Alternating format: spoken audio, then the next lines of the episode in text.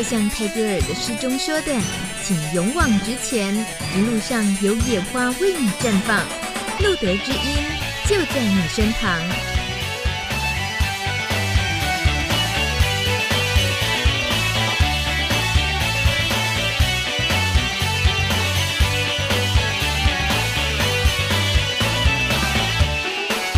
Hello，大家晚安。二零一七年一月十号，已经是第一百七十五集的路德之音 Live 直播，我是大米。请问一下，路德协会的秘书长森杰先生，我刚刚说我们是第几集的节目播出？一百七十几集。你看，才说完，你马上就忘记。我就看到这个秘书长本人呢，就已经要麦都已经打开了，然后还在那边忙东忙西的。我好像很少看到你是属于发呆或者是闲着没事的那个状态，我几乎没见过你那个样子。嗯，对。你可不可以现在用五秒钟展现一个人整个放空、放松、发呆的样子？五是没有，你跟得好紧。我要跟大家讲，他一直跟得很紧，所以我要讲一个可以让他放松的故事给他听，也给所有的路德军的好朋友听。有一个坏消息，一位飞行员他因为飞机故障解体，他身体从天空正在往下坠落。那好消息是呢，他带了降落伞。可是坏消息是降落伞也故障了。但又有好消息，就是地面呢刚好有个干草堆。但是坏消息是，干草堆上面有一坨牛粪。好吧，幸好最后还有一个好消息，就是它没有掉到牛粪上。但是也有一个最后的坏消息，它也没有掉在干草堆上。哎，好不好笑？这个故事告诉我们，世事难预料，我们就只能见招拆拆招了。诶，可以做这个结语吗？可以啊。那你？听到这种好消息、坏消息一直穿插轮流的出现，你还会想到什么？我觉得就是人一直在设一些自己的想象的关卡。嗯，呃，有的时候我们会想这个有点难哈，那个那个顺利了，那其实都是自己心里的投射啦。嗯、就是我们人就是这么这么的有限制。嗯，好。好有哲理，没有办法一下子好懂。一个笑话能引申出来的哲思，好强哦。呃，今天需要请到森杰秘书长来上节目，是因为很重要的要关心艾滋治疗回归健保的这个议题。嗯、那森杰他见证了整个艾滋治疗费用的算是演进哦。哎、欸，其实我没有见证全部啦。今天我们在会开会的时候，我看到韩森也有参加。哦，哎，其实我觉得艾滋专法在一九九零年确实开始有所谓的艾滋条。呃，艾滋这个条例之后，呃，整个呃疾管署或是当属当时的机关机管局，应该应该更早了，叫防疫组哈、哦，然后开始就有一直对这个疾病有所谓的监控。嗯、那监控不好听的话，就是叫做主动关怀哈、哦。那我们希望呃得病的人不要传染给别人，或是我们怎么样把自己照顾好，然后避免发病死亡。呃。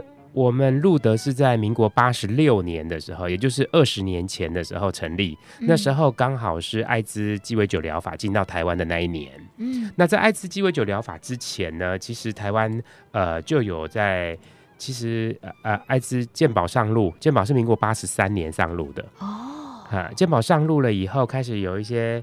哎，我记得是民国八十三年，对，全民健保法上路，然后八十六年的时候鸡尾酒疗法进来，我是八十七年的时候来到路德的，嗯、哼也就是跟着艾艾艾滋感染者从刚刚有健保的时候，我记得刚开始的时候哈，很多感染者还是去世，嗯，我前五年的时候大概至少去世了一百多位艾滋朋友，哦，现在一年哈有五位就已经很很厉害了，就等于是五个是。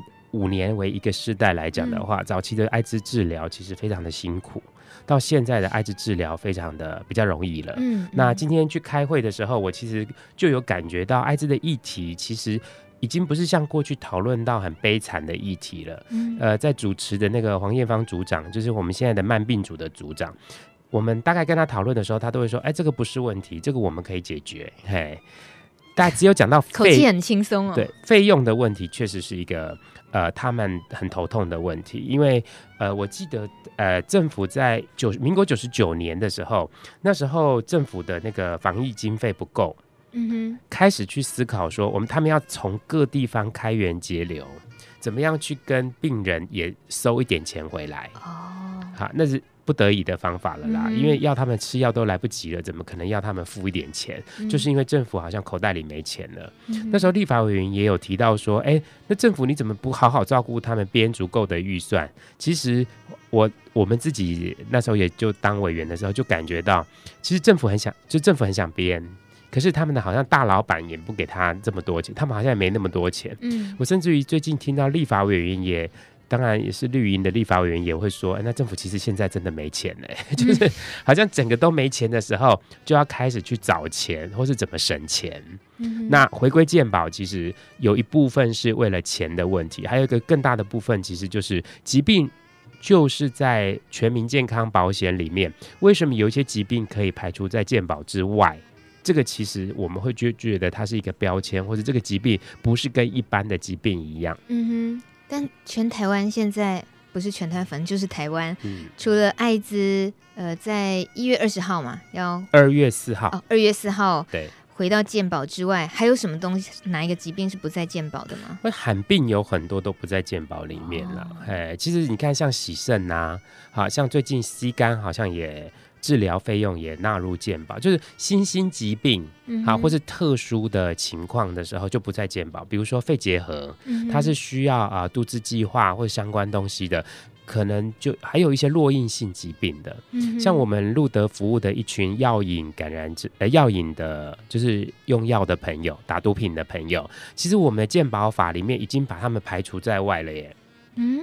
就是健保法，我记得是五十一条里面就已经把你是用药的人，你的医疗是要自己负担的，健保不付的。嗯哼，嘿，它其实有一些项目是已经把它排除在外了。嗯、那我会觉得艾滋已经迈向慢性病，而且艾滋本来就是一个疾病嘛，那你怎么会有分自找的疾病跟无辜的疾病嘞？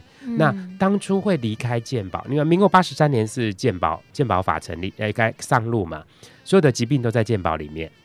后来呢，艾滋因为特殊治疗，政府编列了公务预算，嗯，公务预算来支付。后来，呃，我记得在八十八年的时候，还是几年的时候，我们就回到健保里嘛，就有重大伤病卡。嗯，重大伤病卡是完全由政府支付，因为这个疾病是重大伤病。对。对后来我记得是二零零五年的时候，有几个立委跟啊、呃、找了医生代表，嘿，他们就。好像是觉得这哎，这个占了我们太多费用，那常常都在吵说健保要倒了要倒了，那拿谁开刀？嗯、那我们艾滋常常都会说，那洗肾的怎么不开刀，都拿我们这艾滋的开刀嘞？嗯、那当然现在洗肾的听起来已经很不爽嘛，哎就，我们不是自找，是你们自找的，就是常常会有这种之分。嗯嗯，就那时候确实我们路德也有被咨询过。我记得那时候的那个谢修女在的时候，她就问我们员工说：“哎、欸，你们觉得艾滋离开健保怎么样？”嗯、就说：“哎、欸，其实都政府付啊，在里面也政府付，外面也政府付。那干脆都有人付的话，那离离不离开也不是重点的，没差，没没差嘿。嗯、怎么知道一离开的时候就回不去了？因为那重大伤病就被拿掉了，嗯、因为你不是健保身份，你就没有重大伤病。”嗯，那我们这一次要回去的时候，我们在立法院协商的时候，我们也一直在争取，我们希望我们自己是重大，就是可以是重大伤病。他们说回不去了，因为你这个已经是慢性病，已经不是重大疾病。要真真嗯，要执着在重大伤病这个的必要是什么？医疗费用全额给付。哦，所以。回要想要回去的话，就是得要开始有自己负担的部分。对，我记得二零一零年的时候，那时候呃副署长是陈在进，我们民间团体非常生气，说：哎，为什么没有钱就要到病友口袋拿拿钱？嗯、但有一派的人会认为说，拿一点钱也没有关系啦，我们跟人家吃这么多药了哈。嗯、那后来我们民团啊、呃，那时候就集结了艾滋行动联盟啊，去拜会那个卫生卫生署。署长，嗯，那时候副署长接待的，他就糊弄我们呢，他就说，哎、欸，哎、欸，我们怎么可能会倒退路呢？嗯、啊，给的给给病人最好的就已经是我们绝对不会退的。后来我就问了现在的官员，他说他要退的人，他都嘛讲话都不用负责任，嗯，哎，就是其实政府真的就是没钱了，希望可以民间或是病友一起帮忙。我我们那时候也可以体会到，嗯，那。呃，后来重大伤病为什么会被拿掉？是因为他没有健保，没有健保基本上就没有重大伤病的身份，嗯，就回到公务预算。那怎么知道公务预算的时候，政府为了防疫的经费不够，那都都付在医药费上面了。那时候专利药还没有去专利，嗯，而且那时候我们的药价都很贵。都是国外的专利进来，我们跟着国外同步，所以台湾的艾滋医疗某种程度来讲是虽然比全世界慢了一点，可是我们跟进的速度，哈，艾滋病防治协、艾滋病医学会他们都跟着国家。跟着那个世界卫生组织的那个的那个指标都很一致的，嗯，所以我们的药物其实药价贵。然后最近去年六月一号的时候，呃，好像我们台湾许多药厂也体恤政府没钱，然后自动降价，嗯，啊，那当然我觉得这背后里面还有思考到，就是怎么样让他的药物可以在第一线就被众多病人使用，这件事情确实也是一个商业考量啦。那我觉得是呃共赢，就是说。嗯药厂也也也的药物也让更多人使用，嗯，然后我们国家付的钱也不用像那个先进国家那么贵的药物，嗯，好，然后大家都可以使用到最新的药物，我觉得这是一个双赢，呃，病人也可以使用到最新的呃最好的药物。其实那一次的那个协商是很漂亮的，可是回健保未来是不是有这样的协商，确实我们也值得再观察。这都还是。得要一直进行的协商的工作啊，对，因为在过去没有回健保的时候，所谓的药物议价这件事情是由机关署在负责的。嗯。那在未来的时候，我们其实民团也在观察说，那议价的部分会不会回到所谓的鉴保署？嗯哼，坦白来讲，药厂他在意的是它的利润有没有维持，好，会不会因为谁来乱宰宰价？好，有没有照着制度走？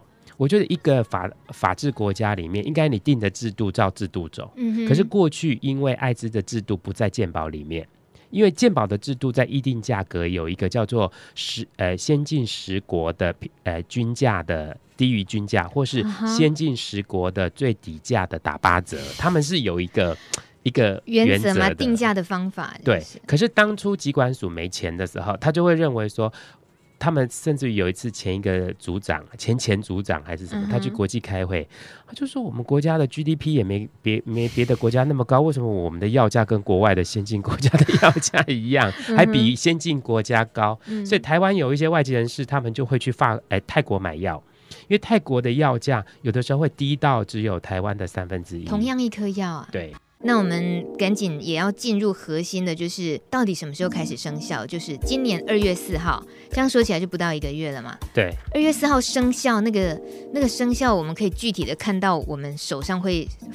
产生什么东西，或者是看医生的时候会多什么东西吗？其实二月四号应该是年假刚放完吧，啊、回来，嘿，其实没有差哎。其实我觉得这一次疾管署跟健保署他们自己今天在会议上谈说，他们开了七次组长级的会议，他们是希望用无感借接的，就是说无感的，哦、就是让大家都没有感受到呃这个制度有什么差别，有什么差别。确实，我觉得这次政府在这个部分是很用心的，嗯、因为过去一些政策。他并不会说啊，分不同层族群的人去啊讲讲说明会。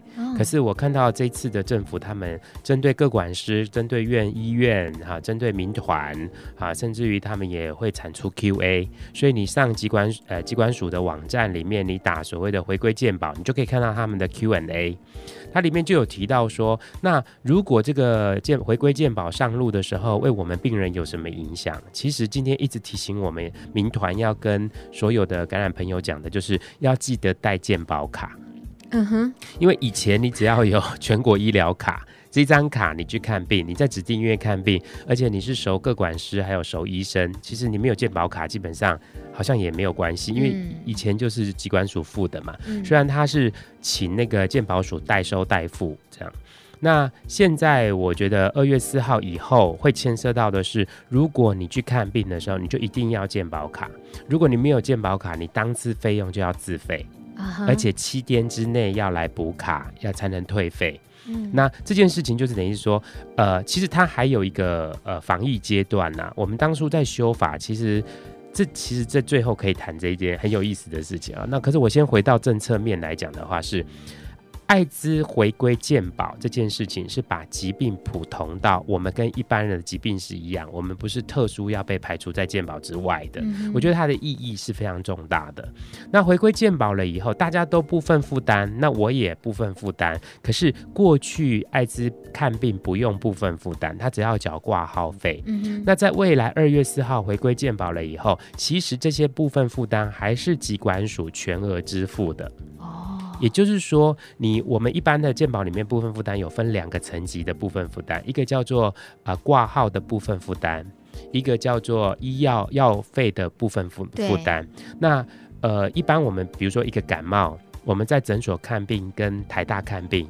哎，那差很多哎，挂号费贵很多。对，那诊所看病可能五十块、一百五，那去个台大就要四百二，因为它有医学中心的挂号部分负担。嗯哼，那小病尽量在诊所看，哈，那大病你才到医学中心看。可是艾滋指定医院大部分百分之大概十，哎，我算过，大概百分之四十是区。百分之六十是区域医院，都是大医院。对，百分之十是地区医，哎，地方地区医院，百分之三十是呃医学中心。小诊所的意思吗？医学中心，医学中心是大医院哦。哦，医学中心就像台大啦、哈荣总啦、哈中国医药大学、中山医学附设医院这种的。那你如果这个去看病，你要部分负担，那费用很高。嗯，那。简单来讲，你过去花多少钱，现在回归了以后，你还是花多少钱？是固定的，固定的，他并不会说。可是这个有一点困难，是说，因为最近好多好像很多医院都想要涨挂号费哦，那就个别医院的事情。对，所以我们就像所有使用健保的人用健保看任何疾病一样，如果你遇到这个医院它涨价，那也就是跟着涨这个价。对对对，那就不要另外去想说，哎，那可是我是帕斯提啊，或者是我是以呃挂的是感染科的什么，对，就没有那些。分别。没有没有，嗯、就说别人涨价你也跟着涨，好、嗯、像一例一休，很多医院就说啊，他要涨挂号费，嗯、那可能那那个涨价可能大家都一样，可是如果是部分负担的话，呃，其实基本上就是你完全不用付费。因为 CDC 它以防疫的阶段，前两年的部分，甚至于就是跟过去是一模一样的，就是所谓的前两年，就是我刚刚感染，我治疗第一次首次的那两年，前两年并没有回归健保，嗯、那两年还是 CDC 编列公务预算支付，两年之后，就是一个感染者如果他服药两治疗两年了，两年以后他的部分负担是由 CDC 付。可是他的那个其他的医药费是由健保署付，嗯哼，也就是说，非常多人的医药费回归健保了以后，都是由健保署，因为他有缴保费嘛，嗯，他看病的话，本来就是在健保体系里面呃支付的。对哦，我都忘了，其实所有感染 HIV 的人，他都还是每个月都得缴健保费的。哦，哎，对啊，那。那听起来还真的是没什么差别。对啊，没什么差别。嗯、那过去是因为你有缴健保费，可是你并不能不能享享有健保。对，对，因为政府用特别专法的方式编列了公务预算支付你，嗯，所以它不是以特殊化对待啦。可是二月四号生效之后，就是呃艾滋治疗回归健保之后，它都生效了，为什么还是以后还是要先区分个两年？对，这个其实是这是。其其实是有点内幕的啦，哈，啊、那内幕我不先说了。欸干嘛这样？你这样吊胃口，等下会有人抗议。你要记记得回来。我觉得，如果站在这个疾病还需要有公务预算，或是要有政府来监控，哈，我要列管的话，其实这个疾病就还是在所谓的传染病防治范围之内。嗯，也就是说，呃，我们以艾滋条例，艾滋条例全名就叫做《人类免疫缺乏病毒传染防治及感染者权益保障条例》。那这个条例，我们把它称为就叫做艾滋专法。是，好，那这个专法叫特别法，因为我们期待未来这个专法可以取消，它嫁接回到所谓的传染病防治法。嗯，因为艾滋是第三类的法定传染病，法定第三类的传染病里面，它其实不是那么容易传染的。可是它还是有固定的呃传染管道，你不注意的话，还是会被传染。那现在呃回归健保了以后呢，呃，它也不是重大疾病，所以它就等于是还需要被追踪的疾病。嗯哼，那被追踪的疾病，我现在不服药可不可以？我等我有病症再去服药，其实基本上不可以。哎，嗯，我们的艾滋条例里面有讲，你感染了以后，你要主动报告你的。传染源是谁？嗯、你看病，你应该要主动告诉医生，因哦，不是得哦。好、前一阵子我们在应该的因因哦，嗯，哎，我们第十二条里面就已经，呃，艾滋条例的第十二条里面，把艾滋感染者你看病你没有告诉医生，在二十三条是要罚三到十五万罚款的。嗯，我们最近在医呃某某大医院的时候，呃，医生都已经知道这个病人是艾滋了，就问他说啊，你看病你有特别的疾病吗？那病人死都不讲，他还故意想要试探病人要不要诚实，是不是？那因为你如果在指定医院或是你固定看病，你的病历里面都有写了嘛。嗯。那现在后还有一个叫云端药历，云端药历的话是你去看牙医或者看其他的疾病，我一插卡，你有用那个艾滋病的药物，有些诊所它有解码器，它也会知道你有这个免疫系统的艾滋的问题啊。对。哎，所以艾滋要避免身份曝光，在医疗体系其实是在法律上规定是不可以的。嗯哼，因为医生已经帮你看病了，那你怎么可以隐匿你的身份而造成医生有感染之余呢？对不对？应该大家互相嘛，这是表面化啦。嗯、那私底下确实我们在路德里面也有一些医生，他知道了艾滋了以后，他就告诉他说：“我这里不医你，你这个要去大医院才可以看。”这个还是在二零一七年还是存在的。哈，我们自己的那个云端药力暴露身份，还是有一些人摸摸鼻子就换医院，医生就说我不看你了，哎，他不会说艾滋不看，他会用各种理由，好，所以艾滋平权还是很长的路。等一下，那这个跟回归健保是两码子事，对不对？对，它是两码子事了。哦，那我们先不谈那个，我们还是回过头来，嗯、艾滋回归健保比较大的影响，其实我觉得说受益的有一部分是外籍人士。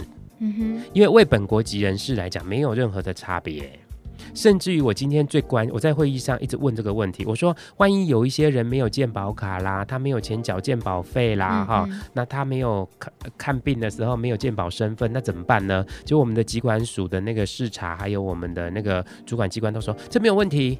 只要跟我们的那个卫生局的呃工卫人员讲的话，我们会解决。嗯哼，以前我们都想说，哎呦这种事情哈、哦，怎么解决啊？我们我我自己在做第一线社工的时候，我常常去求鉴保局的人说，你可不可以给我们办分期啊？嗯、那欠了那么多哈、哦，然后没有分期的话，那我们有一些朋友他。缴了一期，后面都不缴了。那第二次要再去的时候，他说：“你分期没缴，不能再拿卡了。”哎，那现在政府的德政是说，只要你是国民，你基本上没缴费，还是可以看病。那你因为因为我们不控卡，嗯。什么卡？不控卡，不不锁卡，不锁不锁卡。OK。对，只要你是国民，你符合全民健保的身份资格，嗯，你即使没有缴费的话，台面下的话是，你还是可以看病。嗯，那你说对于外国人特别又有受益是指什么？就是说外籍人士在过去呢，全部被排除在你没有办法有医疗给付。对。可是因为外籍人士他如果有纳保，是他有健保的话。那他也会，因为健保所谓的保险只看你是不是保险的，呃，有缴保费的人。嘿，你如果有缴保费的人，你就享有保险的那个呃一个范围嘛，哈、嗯，要给付的范围。所以外籍人士他如果在台湾工作，他还是有健保啊。嗯，好，他也有健保，他就是保险受益人，哈，保险的使呃，就是他还是可以享有保险的防护。可是我们这个艾滋条例在呃。一百零，哎，明年今年是一百零六年嘛，一百零四年二月四号通过的时候，那时候我们修改了艾滋专法的第十六条里面，过去所有的公务预算会变成切割两个部分，一个部分是如果你感染你在服药前两年，那个费用还是公务预算，嗯哼，两年之后才是回归健保。对，也就是一般现在的老感染者哈，资深感染者都没有问题的，因为你都超过两年了嘛。二、嗯、月四号你就回全部回到健保去给付。外籍人士，如果你没有被列管，你不是艾滋，你躲在台湾。你没有第一次治疗的，你要赶快出来，赶快去医院说我已经开始治疗了。嗯、列管又开始治疗，开始算哦，嗯、两年之后才是健保要给付的。嗯哼哼哼。也就是说，像你的好朋友是外籍人士，他如果感染艾滋，他不是马上去看病就健保给付哦。嗯，他要两年以后在健保里面，他才是健保给付。但他没去鉴宝里面，反正也是机关署给付啊。没有外籍人士，机关署公务预算都不愿意付。哦，对对对对，因为他是外籍人士。对，嗯，所以回归鉴宝之后，这件事情对他们有不一样吗？就是外籍人士，如果他长期留在台湾，比如说现在是外籍学生，他大一的时候被发现了，他大一大二就要自费买药，嗯嗯，他大三的时候已经。已经戒毛两，已经服药两年了，了。大三开始就，大外说不定还要念研究所，还要念博士班，哦、还有个八九年的嘞，哎、嗯，所以他等于是说，他就会变成是健保给付。嗯哼，所以回归健保对外籍人士来讲，对啊，听起来是也是蛮好的一件事。对，因为只要他们有缴健保费的话，对对，也同样享有这个保障。嗯，那所以以简单说，医药给付它的真正的变动差异的话，你刚刚讲是，反正就分挂号费跟医药费用的部分负担的差别，所以到底还是有差别吗？哎、欸，其实坦白来说，只是 CDC 跟健保署他们之间的拆账问题而已。因为过去公务预算呃，机管署他要付给健保署嘛，等于是请健保署代收代付。嗯、可是我现在要还你钱的时候，健保署。哎，机保机关署还不出来，嗯哼，还不出来又没钱，就会说那病人也挖一点，然后钱砍，哎，药价砍一点，什么什么，什么想尽方各种方法都希望可以减少支出，嗯、要多一点钱来防疫啦，不要花那么多钱在医药费上面。这过去就是吵了五年，二零一零年到二零一五年几乎都在吵政府没钱了。那一个。为疾病打仗的主主观管哈，没有找到钱，然后想尽办法都在都是防贼省钱，外国人呢尽量赶快让他跳海啦回国啦，不要再留在台湾，嗯、要不然就是那这个一开放艾滋健保，就说啊东南亚或是什么同志结婚都会来来到台湾把健保吃掉啦，嗯、都是在那边幻想式的在在在在想，其实回归最简单的问题，艾滋就是一个疾病，疾病就好好治疗。好，没有任何的太大的影响。嗯，现在是污名，很多人不敢出来检验，很多人觉得这个疾病会影响到他的一辈子，他会活不下去，他不能结婚，不能生小孩。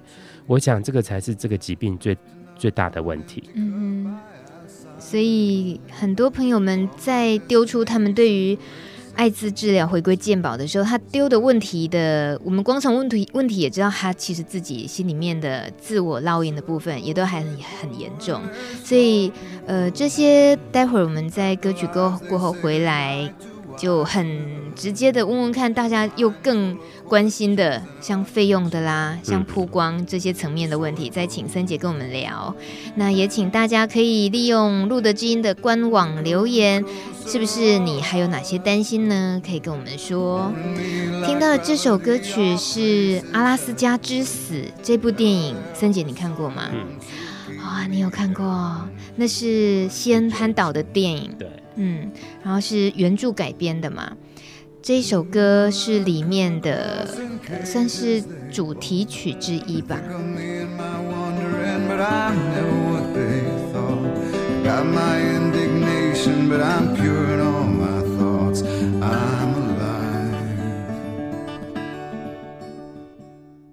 你怎么看这种大家要面对诶这个新的新的模式？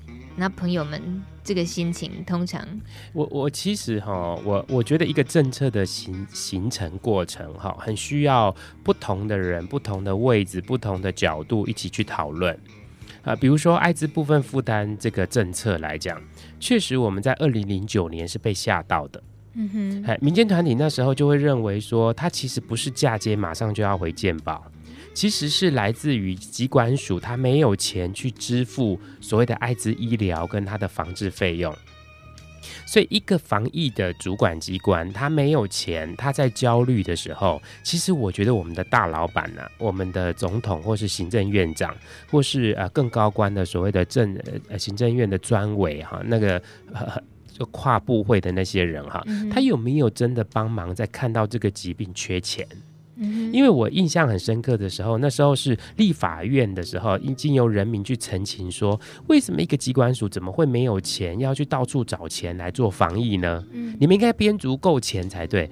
一般立法委员是在砍钱的，嗯哼，他他还告诉政府说，你应该多编一点钱，免得我们到时候越来越多人感染艾滋。嗯，其实那时候我们一直觉得是错乱的，结果那时候的主管机关还说，那部分负担的话，那五千会不会太贵？啊，那太贵的话，那三千好了，好像在买菜一样，欸，对，砍价杀价。那个政策行说的过程里面，没有政策影响评估，完全就是一种好像没钱的人到处在找钱，穷慌了。好，他上个世代好像现 回到这个时代的时候，就是一直告诉的，绝对没有可以不可以没有钱哦，口袋一定要存一点钱哦，嗯、就是怕穷怕了。嗯，那我每次开会的时候，我就看到现在的主管机关就是这样。包括我们那次修法的时候，外籍人士啊，啊，感染了被台湾人感染的啦，好吧，不管了，反正就是，哎、欸，外国人我们台湾就不管了，哎、欸，就希望他们赶快回国。可是我们就说，那大学快毕业，给他让他毕业再回国，可不可以？不行不行，因为他感染到艾滋了，会影响到国人。嗯，就完全以没有钱，那没有钱的时候就没有人道。嘿，嗯、所以我整个来讲的是政策行说的过程，不是以制度上。可是这一次我们回归到健保的时候，开始制度了。有朋友问说，那我会不会回健保了以后用不到专利药啦？哈，改学名药，健保一定为了省钱嘛？哈，什么什么？其实我觉得这一次做的很好，是艾滋病呃学会里面哈林希勋理事长他其实某种程度一直在影响的是，像包括我们包括在立法院协商的时候，他就说可不可以让专业回归到艾滋医医学会去做讨论。嗯哼。那我们今天下午开会的时候，它里面就有讲到说，如果你用药评估，你第一线的药不行，你要用到比较贵的药。以前是由 CDC 自己评估的，CDC 就是机关署这边，现在是委办专业医学会评估。嗯、有什么不一样？缺点？当然不一样啊。哎、嗯以前是。没钱的人，当然他评估，他就是以钱考量嘛。哦、那现在专业评估就认为说症状考量，什么什么考量，哦、我觉得这个是。可是我就问了一个问题，我说那评估委办评估，那都要另外，当然另外要花钱嘛。以前自己、嗯、自己评估评估不用花钱，你什么都要专业人员协会评估，当然就要花一笔钱，预算又增加，对，那时间又增加。嗯，因为你你那些人都很忙，怎么天天给你评估嘞？一定是要有一个机制嘛。他们说哦，我们有设定五天之内要什么什么，八天之内要怎样？我是说好，这个就表示说这个疾病已经回到制度去做讨论了。嗯，以前没钱的时候是。明天又出了哪一招了？后天又出了哪一招了？都没有办法。那药厂的人都说，我们每次要进到机关署的时候啊，都要担心说我们他们又要拔我们的毛了，嗯、就是因为他没钱嘛，来了一定又说一定就会又又出招了。嗯、可是回到制度的时候，一个法治国家或是一个制度，回到制度去修正制度、改善制度，我觉得这个是疾病艾滋慢性化一个重要、很重要的接轨。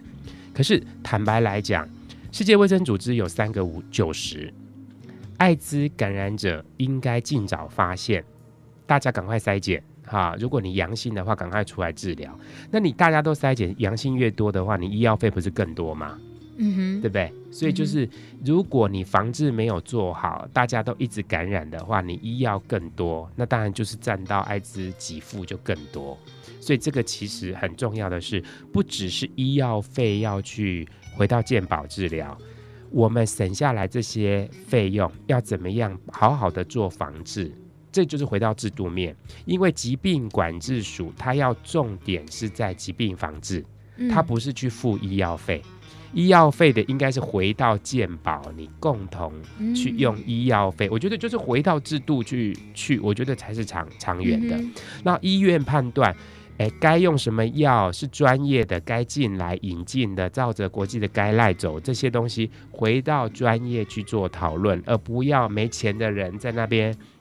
以前我们没钱的时候还定了一个叫做 CD4 三百五十的时候，我们才给药。哎，因为这样还还可以活得比较久。现在哈，只要你一感染就要马上吃药。因为你这个叫做符合第二个九十，嗯，嘿，那没钱的时候就是尽量压低一点。哦，原来是这个差别啊，对就觉得以前还听过五百的，所以越来越下降。但事实上就是不管多少确诊确定感染 HIV 病毒，其实就应该开始治疗，才是最好的预防。没错，我觉得艾滋有一个很重要的一句话，也是我自己学来的，就是。当然，艾滋感染者他们要面对这个疾病，心理的意义上的找到正向的意义，这个是很重要的。另外一个是以证据为基础。以证据为基础的是说，过去你以三百五，我因为我其实我觉得台湾的疾病管制署哈疾管局其实是非常专业的，嗯、他们很多幕僚都很会跟国际接轨，好，很会把国际的知识带回来。我们其实每次在做所谓的呃中央会议讨论的时候，我们都可以看到那个局处是很用功的在做报告，只是。他们的主管没有给他们子弹呐、啊，嗯哼，就他导致于他们要打仗的时候不够多。是说行政院长还是总统那都有那个主管是不是？对，应该是行政院，而且主计处常常都挑挑他们的麻烦，嗯、因为我们民间团体的补助常常都被踢退嘛，就是这个不合法，嗯、那个不合法。那我自己感觉到是以证据为基础的是，过去的证据是把艾滋，以前我们觉得艾滋感染者按时服药，他服一段时间可不可以放假？啊、哦，对，那一辈子都要他服药，那哪有一个人服药服那么久的？以证据为基础，过去确实有一段时间是认为说艾滋是可以怎样，可以放，哎、欸，可以放假的，吃药可以放假。现在不行了，因为为什么？马上感染，马上就做治疗，那你后面的发病跟相关的艾滋变异，或是你服药的时候，比较不会不能控制。嗯哼，因为医生就像是那些艾滋感染者的病友，哎、呃，战友。你任何状况就要找军师讨论嘛，嗯、那军师就要给你出对策。然后如果你那么按一下服一下不服的时候，那个军师就不知道要怎么办了。嗯、哎，所以我们就说打仗的时候，第一线药物最好不要换啊，不得已才换第二线啊，跟你的医病关系处得好。嗯、那这整件事情，我会觉得在制度讨论的时候，以证据为基础，过去三百五十 CD4 才开始服药，也并不是说不对。因为国际那时候的检验报告，大家都没钱的时候，也是定出了这个制度。嗯、原来那是因为没钱才定出来的制度。其实也不是这样，今天知道内幕。其实也这个是一部分而已啦。嗯、那坦白讲，一个人你要他一吃药以后，长期就不能断药，也是很大负担。就好像你说，我我常看到医生在演讲的时候讲了一句话说，说你感染艾滋要吃药，就像你要结婚。然后结婚的时候，对，人家就拿到你面前那个戒指，就说你愿意吗？你一戴上去就不能脱下来了，那是终身许诺呢。嗯、所以很多很多，我们办公室也有一些同仁，他们要去吃药的时候，就说到底要不要？哎，你讲我愿意吧，嫁给他吧。那不行不行，那可不可以离婚？不可以，嗯，因为艾滋的药物是牵涉到生命，嗯，哎，所以其实为他们来讲，那个。你像我们一般人没有办法想象，他们一吃药要吃一辈子，嗯、而且这个副作用每个人身上又不大一样，对，嘿会遭遇的考验不一样，对。所以你刚刚讲的，像朋友们的担心，说会不会因为回归健保之后，呃。专利药改成学名药，哦，不学呃，对对嘛哦，专利改成学名，不管啦，就是会不会因为经费的关系就换成便宜的，然后导致需要备换药这种疑虑？我我觉得现在的这个阶段不会，未来会不会？我们持续观察。为什么说现在阶段？呃，这个阶段其实我觉得在制度内走的时候，因为呃药厂或是说他们在议价的时候，也心里有个准则了。因为回归健保，健保这么管理那么多疾病，它本来就是以健保的制度。在走，嗯我觉得回归制度才是长长久的。那因为这个疾病，因为有些药物确实就是比较贵，好，有些又是怎样？它其实鉴宝还是会，其实这个里面发生的一件事情呢、啊，过去鉴宝的溢价哈，价格比较高，嗯、那 CDC 机关署没钱嘛，就。就在那边砍价嘛，那砍了以后，主计处看到那个报表了以后，就说啊，这鉴宝图利药厂，哎、就是，可鉴宝说我的制度就是这样，是那个那边的人乱搞嘛，哎，乱搞乱砍价了以后，然后那个两两个处室就不爽了嘛，然后最后就说，可是大家都是为了国家省钱呐、啊，好、那我自己看那个动力的结果，鉴宝署就说，啊，那以后艾滋的价都由你定好了啦，哎，然后那个机关署就认为说，哎，你有制度的话，换换回你定好了啦，哎，就是。要贵够给谁？就是彼此之间就在那边。可是我觉得一个长治久安还是要回归制度。那是不是会变成砍学名药？整整体趋势来讲，专利药过了一段时间就会变学名药嘛？可是我们现在有一个叫做友善药局。嗯，对，高雄仁和药局还四家了耶，已经有四家。对，台北有吗？有，哎、欸，台北有，然后基隆，我记得好像基隆基隆有哈，然后新竹有。已经都有了。那我今天还特地打电话去了某一家药局，跟他讨论了这件事。我说健保过了以后，那未来那个药药物被换掉了，怎样怎样？那个呃，那个友善药局就是说，也没有影响呢。我们都觉得说，那只要医生愿意配合哈，开出处方签、试出处方签，在我们这边拿药都可以拿到最好的药。嗯哼。其实这是一个很大的好消息，是说医药分业本来就是医生的专业判断，认为你该用什么药就用什么药，而不是被某一家医院你不进哪一些药而绑架了。嗯，然后医生用他的专业判断开出的药物，然后由药业的那边的人来帮忙。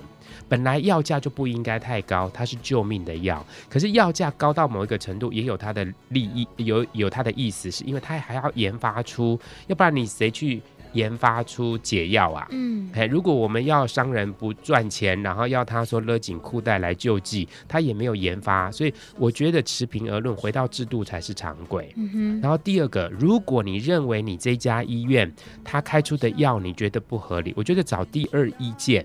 或是你可以跟你的医生商量，去友善药局拿药。当然，这个 CDC 听了可能会不高兴啦。可是站在病人的角度来讲，如果你觉得你被教育到哪一种药物副作用，你可能会有影响，或是你跟医生你有一些呃沟通不良的时候，嗯、你可以咨询药师，或是各管师，或是其他医生的意见。嗯。因为我觉得医病关系也有投投不投缘的问题。嗯，那友善药局确实也帮助那些想要用到某些药的一些病人，他可以跟医生商量，开出处方药了以后，回到所谓的药医药分业，拿到他想要拿的药。我这个有一点疑问是，到了友善药局的时候，那个药是有可能可以有替换取代的选择，是不是？诶，其实这叫做同成分呐、啊，就是说你开成分药、哦、还是开学诶，那个就是学学名学名药，就是应该是叫商品名哦。嘿，如果你因为专利药它去了专利了以后，它就会变成是学名药，可是它的成分是相同的。嗯、可是如果我开成分成分药名，它可以在药局选专利药，因为相同成分嘛。哦，那这样比较贵啊。通常我们会对呀、啊，那贵、哦。其实台湾的学名药跟专利药也没有差多少哎、欸。OK，所以就是感染者自己可以选择，我要不要在友善药局的时候选择一个？这个时候我选想选专利药。对对对。那在友善药局里面支付的费用回归健保的差别，其实我今天为了这个议题问了鉴宝署的那个呃督察哈，他你他也跟我讲了这件事情，也是我们过去在回归鉴宝最关心的，嗯、因为每一家药价它有总额制嘛。那鉴宝署他跟我讲说不用担心，为什么？因为我们为了艾滋这个疾病编了三十五亿，嗯哼，也就是说这个三十五亿大家都可以用，是大水库的。在哪一家医院？因为每一家医院，照理来讲，你是指定医院，该配药就要完整才对，你才叫指定医院嘛。嗯。可是我们确实也看到某一些指定医院，它的人少，它不要进药那么多，所以它就会只有偏好哪些类的药物。那为我们来讲呢，是艾滋病友，我们全省的幸福列车去去座谈的时候，确实有些人不知道他可以用到更好的药物，哎，嗯，那这种就是病人也要努力做教育，自己看病的时候交互作用也要学习，然后你拿药的时候，你可以用到更好的药，你可以跟跨区友善药局合作，友善药局还会固定提醒你说，哎，你该回来拿药了耶，因为他要赚药费嘛，所以你的你挂号过去给他的那个啊处。正本处方签，还有你的那个处那个连续处方签的时候，他会定期打电话给你，还提醒你说：“哎、欸，你要回诊了。”嗯哼，多了一个个管师，多了一个人关心。而且我觉得药局他要做的生意不是只有吃药，可能有些你相关的保健呐、啊，哈，你的整个身体的免疫力的，他也想推销一些相关的给你。其实这个在加拿大我觉得做得很好。我在多伦多的时候看到他们病人跟药药师之间的关系，有的时候可以谈很多东西。嗯不会是变成感染者的压力？对，嗯，刚刚回答了 QQ 的问题，就是关于药物经费是不是影响了需要备换药？那刚刚森姐大致上回应了一下，还有其他的朋友有留言的疑问。各位路德知音的听众朋友们，大家好，我是德仔。今天我在网络上面看到一个影片，它是美国总统奥巴马跟艾伦迪珍妮对谈的影片。奥巴马感谢艾伦迪珍妮说：“因为他的公开出柜，觉得才是真正对美国的同志政策的推动最重要的一个推手。”我也想要以一个公开出柜的一个同志的身份来鼓励所有的同志朋友。当然，每一个人的家庭状况或是生命的状况都不大一样，不是每一个人都有条件可以出柜。但是如果你觉得你可以，比如说，如果我觉得，呃，我的家里面应该是可以接受的，我的工作的环境是适合的，我的朋友圈应该是可以理解的。如果你觉得你条件是足够的时候，请你考虑公开的出柜。这样做不仅仅是为了你自己的人生大自由，也是为你身边所有的人，尤其是所有的同志朋友，能够提供一些帮助。我们每一个人的出柜，不仅仅是让其他的同志知道他并不孤单，同时也是让异性恋的朋友们，他们认知到在这个世界上有这么多的同性恋的存在。唯有同性恋的现身，跟不断的被认知、被理解到。我们是真实存在在这个社会跟世界上，所有同志的权益跟歧视，才有可能有进步的一天。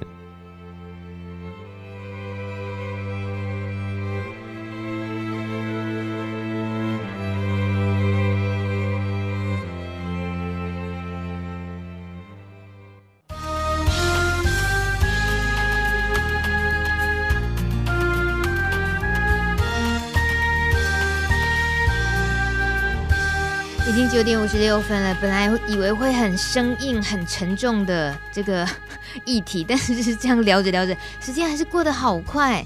那最近呢，有一个案例，我们也跟大家分享一下。有一位朋友，他到国外念书，健保卡就放在各管师那边，请各管师帮他领药，还有寄药给他。结果最近各管师跟他说，新制要上路了，我没办法再帮你领药跟寄药了哦。为什么呢？好，我们经过台北荣总的各管师黄帝的解答，就是因为回归健保啊，健保会查核出入境记录，所以呢就没有办法再这样子帮忙领药跟寄药了。朋友就需要三个月。回来一次，如果不回来，那就请医师开处方间，他拿处方间在国外买药。那这就是未来得大家得知道的方式了，对不对？这比较具体的很大的差别。二月四号之后，其实没有回归健保，本来呃所谓的在医院帮忙领药或是寄药这件事情，在语法上就是、哦、就是不太合的。灰色地带，对，灰色地带。那我今天为了这个议题，我也问了呃，说其他的疾病呢，哈，或是说过去可以，为什么现在回归健保不可以？嗯，其实主管机关跟那个健保署他们都说，本来就不可以了。哎，确实啦，我觉得一个人拿了那么多药物出去，假设他说他一年哈拿了出去，他会不会去卖药啊？哈，或者说有没有按时吃啊？哈，然后你如果身体吃一吃有状况，你又不没有赶快回来看医生的话，那我不是要帮医生讲话，我今天是帮一个假设他是一个出国留学的学生，他一个学期就是四个月，那你三个月就要坐飞机回来的时候，那你你可不可以通融多通融一个月，让他这个学期好好念完再回来？好，那我就提了这个问题，他们就说、啊、这不合法，嘿的，表面上。正式会议当然会说不合法嘛，哦、可是私底下要怎么样去跟医生或是各管师，或是说那鉴保鉴保署那个官员他就说，哎，这个为我们来讲的话，这个关于疾病的部分专案的部分由疾管署来负责，就 是他讲得很含蓄嘛，也就是说、嗯、台湾不是一个不通人情，什么都是法理情的。以情理法来讲的话，你按时服药，你表现得很好，你跟医生讨论，跟各管师讨论什么样的。做法都还是有可以专案处理的空间的。嗯，好啦，对，听起来是算好消息啦。也就是说，他并没有改变什么制度，因为本来不可以的还是不可以，本来可以的。法律执行的确实本来就不可以的事情，只是过去通融。嗯、那我今天一直讲通融的时候，主管机关就说没有通融的问题啦，本来就不合法了，哪有什么通融的？那就走专案嘛。对，我们都知道什么是合法不合法，就是用是非黑白来分辨事情，那很容易啦。可是问题是，如果自己就是当事人或者是一些状况的考验之下，你真的会需要协助，那那时候就问问路德，问问这些民间团体相关单位。其实感觉，呃，能够帮忙使力的都还蛮多的。对，我最后想要提醒的是，我觉得艾滋现在回到制度面来讲的话，现在要回到的是医病关系。呃，就像有一个朋友说的，他每次回去门诊就像是活过来了，有没有？嗯、好像这种东西，我都觉得，如果你信赖医医疗团队，你有任何问题跟医生讨论，医生讨论不了的，各管师讨论。护理人员讨论，民间团体讨论，病友讨论，世界是没有问题可诶不会解决的，真的没有解决的，大家一起共同来想办法。怕的就是你躲在一个角落，自怨自艾，认为这个完蛋了哈，那以后一定毁了。这种封闭式的想法，我觉得才是疾病最大的杀手。嗯，这森姐说的就是 Darren 的留言，他说每次回去医院拿药，觉得自己像又活过一次，感觉到呃窝心。即使今日没有健保，那我们会在哪里呢？无论如何，谢谢大家对帕斯提的付出。还有阿全跟我们分享了你大概每个月药费大概多少钱？不过这都是呃自己心里知道可能花费多少药费，但是未来即使回归健保，都还是有这个机关署跟健保局去负担的。还有也谢谢 QQ，谢谢面条陪着我们今天这个节目留言板跟我们互动，还有其他在节目一旁收听关心这个议题的朋友，谢谢森姐。最后要叮咛那件事情就是最重要的，对不对？对，就是，但我们也忘了，记得啦，就是把医病关系搞好。如果有医生他不讲理，你觉得他不行，你可以换医生。嗯，啊，那可是你不要对自己放弃。谢谢三姐。本节目由路德协会制作，中华电信协助播出。